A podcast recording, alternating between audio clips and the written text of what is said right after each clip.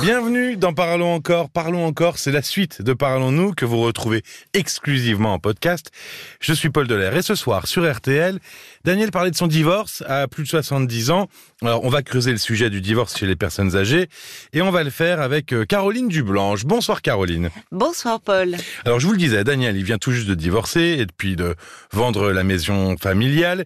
Et puis à 76 ans, il se reconstruit petit à petit en s'adaptant à sa nouvelle vie solitaire avec ses animaux d'ailleurs. hein. Oui. Euh, et on le sait, on le constate tous, pas que dans l'émission. Mhm. Il y a de plus en plus de divorces chez les personnes âgées, et plus qu'il y a euh, 10-15 ans déjà. Ah, il y a trois fois plus de divorces qu'il y a dix ans, selon l'INSEE. Euh, c'est vrai Oui, qu'il y a, il y a, rien. il y a- ah non, il y a 30 ans, euh, euh, divorcer était euh, impensable. Il y a même 15 ans de ça, c'était envisageable, mais encore assez tabou. Aujourd'hui, c'est accepté socialement. Ça se, oui, et puis donc c'est ce qu'on le disait, ça se, ça se fait de plus en plus. Ce qui ne veut pas dire que c'est simple et qu'un divorce est toujours un bouleversement. Hein. C'est ce que j'allais dire. Alors, je- un divorce, c'est toujours un bouleversement. Oui. Mais là, après avoir vécu tant d'années ensemble, euh, la perspective de se retrouver seul, Oui. ça peut encore faire en- encore plus peur. Oui, oui, bien sûr, euh, ça peut être un frein. Euh, ça c'est certain. Parce que là, c'est pas un chapitre qui se tourne, c'est le livre entier. hein.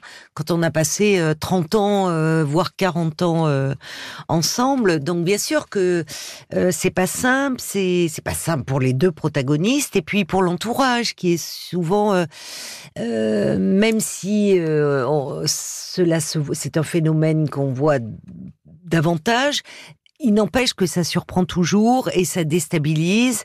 Et en premier lieu, les enfants, Oui, qui sont souvent eux-mêmes en couple. Oui, et puis à un certain âge, oh, bah, c'est fini, ils termineront leur vie ensemble, on s'imagine pas le divorce, et puis finalement, ça peut arriver. Ah, c'est un monde euh, qui s'écroule. Hein. C'est pour les enfants euh, parce que les les parents c'était c'était les piliers, c'était euh, un modèle euh, parfois. Et puis et puis euh, pour euh, ceux qui se séparent et, et qui se sont à nouveau en couple et à nouveau amoureux, eh bien, euh, ça fait euh, émerger cette dimension du désir et de la sexualité euh, auquel on ne pense pas quand on a le couple de ses parents. euh, Et non. euh, enfin, et d'ailleurs voilà, c'est pas, on n'a pas envie d'y On n'a pas penser. envie d'imaginer on ça. les voit plus très érotisés.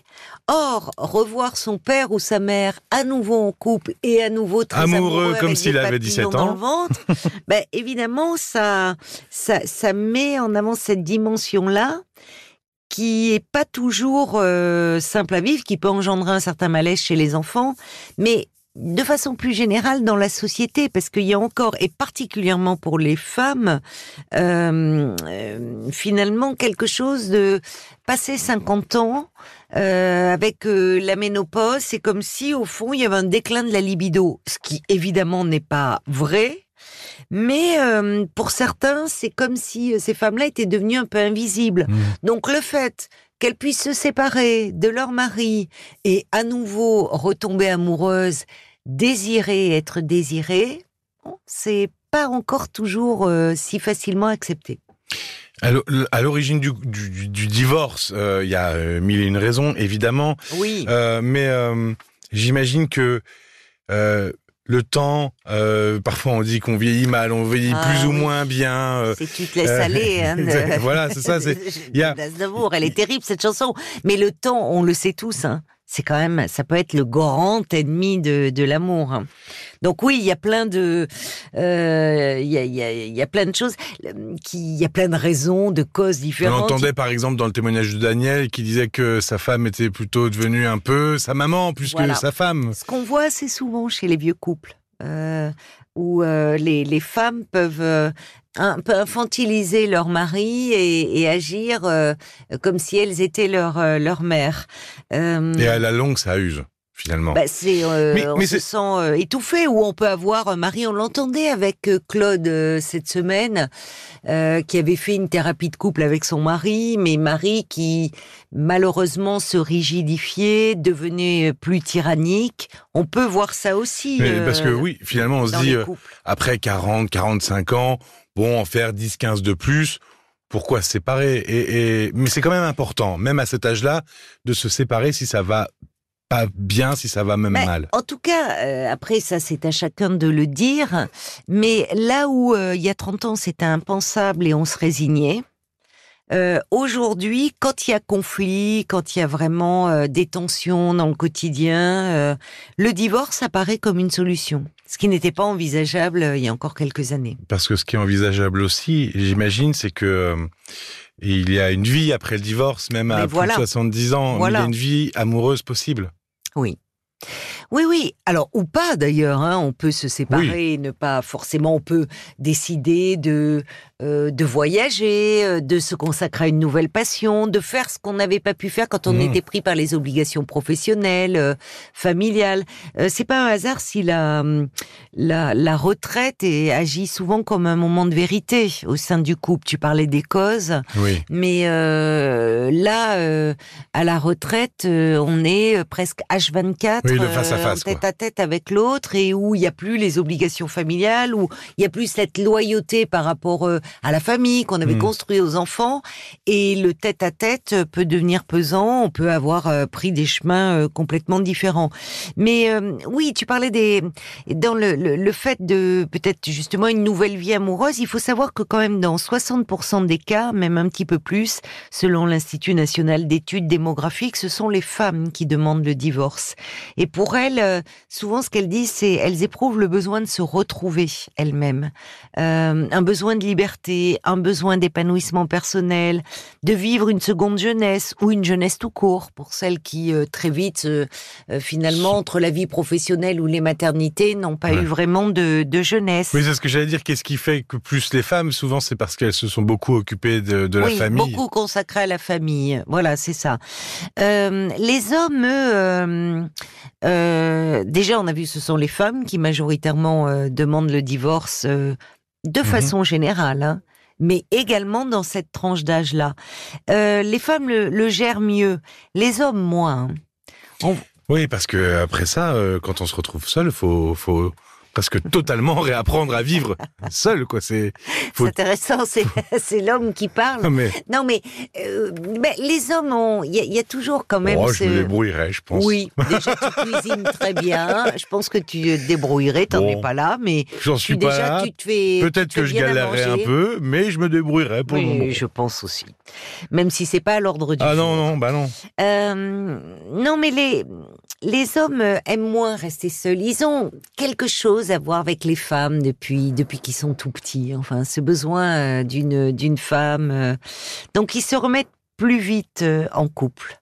Euh, ben d'ailleurs, euh, là aussi, on Mhm. voit, on dit que c'est un, c'est, un phénomène que l'on observe de plus en plus.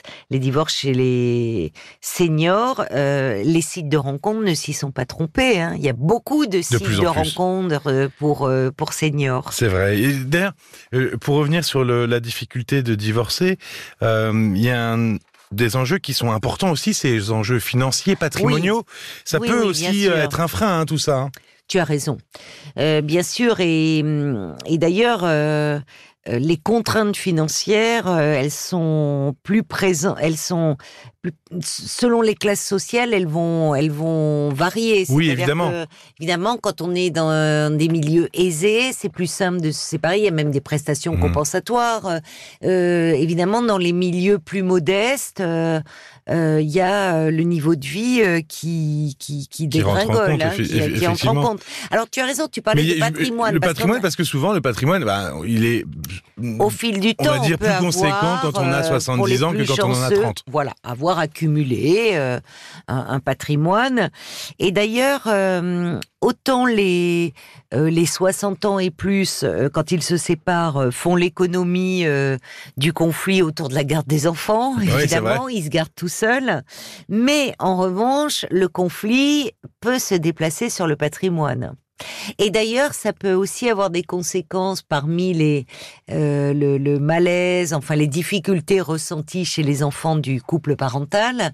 C'est lorsqu'il y a un nouveau venu, un nouveau compagnon, une nouvelle Hmm. compagne, parfois que ce nouveau compagnon ou cette nouvelle compagne puisse être couché sur l'héritage. Donc ça, ça peut créer quelques quelques tensions. Hein. Mais voilà, quand on se retrouve à vivre seul, euh, après un divorce, finalement, il y a beaucoup plus de possibilités aussi au jour, enfin aujourd'hui, qu'il y a encore Oui. 10, 15 ans, Oui. euh, de, bah, de se reconstruire, de se remettre, Oui. de, de vivre une nouvelle vie finalement. Mais oui, parce que quand je disais que socialement euh, c'est accepté, ça veut dire que euh, une, une femme seule qui va partir euh, en voyage, euh, enfin il y a, il y a même des il y a même des agences de voyage qui Mhm. proposent pour des personnes célibataires, quel que soit leur âge, qui sont pas forcément dans le dans le désir de rencontrer euh, un nouveau partenaire, mais euh, socialement, euh, voilà, on peut faire des choses seules, des activités, euh, euh, que ce soit dans le domaine associatif ou autre, sans, sans être montré du doigt. Oui, et puis les réseaux, Internet, enfin, euh, aident aussi beaucoup